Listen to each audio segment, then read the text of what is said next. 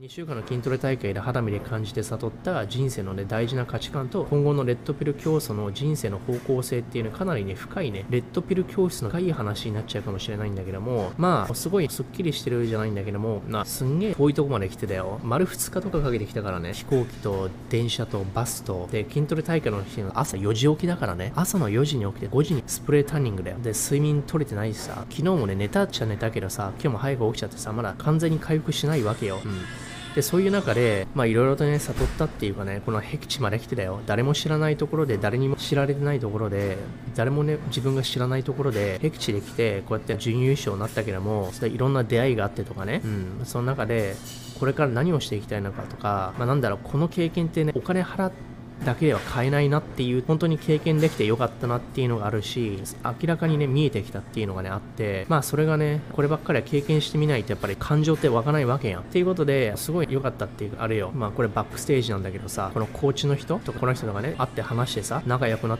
てねいろいろ助けてもらったりとかあったんだけどもファスティングとかねインスリンのこととかゴリがやってることをねドンピシャでね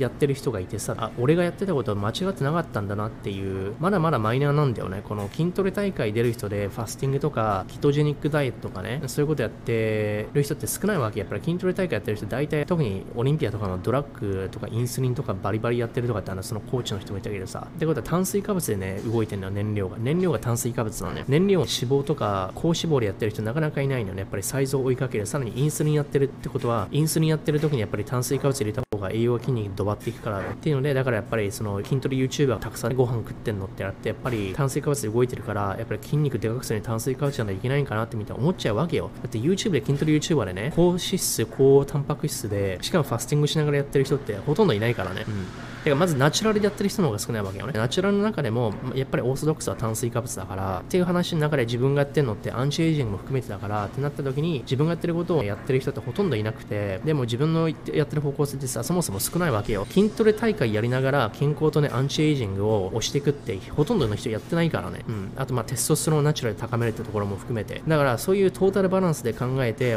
自分のゴリがやってるのって別にメンズフィジークで勝つことが目的じゃなくて、フィジークで美的、美的な筋トレもやるし健康もやるしアンチエイジングもやるしうん最終的には自由とオプションを高めたいただそれだけなんだよね、うん、結局は自己改善をして自由自由とクオリティブライフパーソナルハピネスを高める。そのための、ね、筋トレでしかないんだよ。でほとんどの筋トレ大会出てる人っていうのはそうじゃなくて筋トレ大会で勝つことが目的になっちゃっててそのために犠牲は払うしご飯はめっちゃ食べてねバクバク食べてインスリン爆上げのローラーコースターもするだろうしドラッグもやるだろうし、ね、何でもありなのよ。でそういうのはねこのバックステージとか見てねこうやって周り見てみたらわかるよ。この人は、ね、健康かって健康じゃないもん。で自分がここにいてあ違うなって思ったもん。この人たちが目指してるものって別にファイヤーでもなくて自由でもなくてパーソナルハピネスもなくてクオリティブライフでもなくて本当に、うん、薬使ってるし、ナチュラルの大会だけど薬使ってる人いるよって言ってたし、さっき話したコーチの人が今日のナチュラルの大会出てきてる人に半年前以上ね、にステロイドあの購入の問い合わせがあったとかで言っててさ、だからそういう団体でもあるわけだし、だからあの病病的っていうかなんか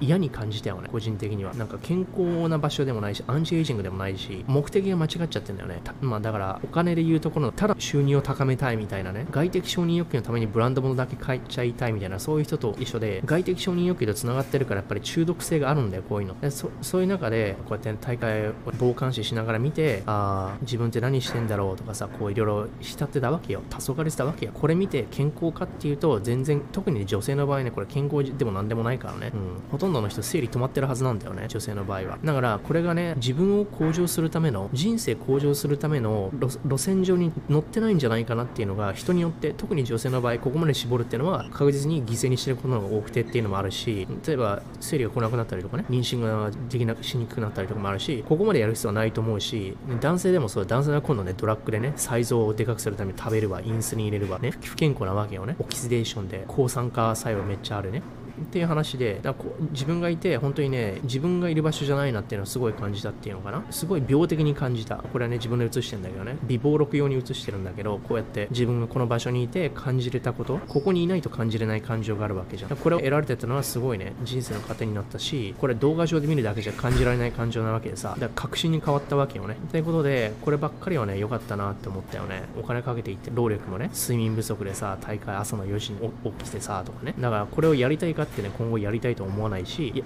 ゴリが行きたい方向性っていうのは明らかになったしそれが筋トレ大会で勝つことだけではないってことね、まあ、たまにねちょっとの努力でやるっていうのは悪くないんだけどもこれを本格的にメインにしちゃうのっていうのは本当にお金を稼ぐところしか見てなくて例えば節税をやってないとかね。お金稼ぐ給料高い仕事を得ることだけを考えててじゃあ残業はどうなの、ね、通勤の時間はどうなの？とか地方転勤になっちゃっていいの？とかね。もう僻地で寒くてライフスタイルバランスが取れてないところでもそれをしてでも高収入の仕事を得たいんですかとかね税金のこととか。だから多数の複数変数なわけよ人生のクオリティブライフとかパーソナルハピネスとか自由を高めるって。その複数変数の中のたった一つの変数が例えば給料が高いっていう仕事なわけでしょ。それ以外残業とかここにいろいろあるじゃん。仕事の環境同僚とかね。それと一緒。筋トレ大会で勝つっていうのも人生っていうね複数変数の中の本当に一つしかないわけよね。ある特定の評価軸からだけでしか見られてないのがこの筋トレ大会でそれ以外でサイズを、ね、大きくするためにめちゃめちゃ食べるとかね薬を使うとかアンチエイジングのマリアクをいくとかあと健康を台無しにしてまでそんな食べるから肝臓とかね胃の負担とかいろいろあるわけでしょ？あとバルクアップの20キロとかさ30キロとかする。相当のね内臓負担もあるわけだし複数変数でだよ。目的が例えば人生のね目的っていうのを考えてもいいんだよ。なった時に筋トレ大会イコール健康ではないし筋トレ大会イコール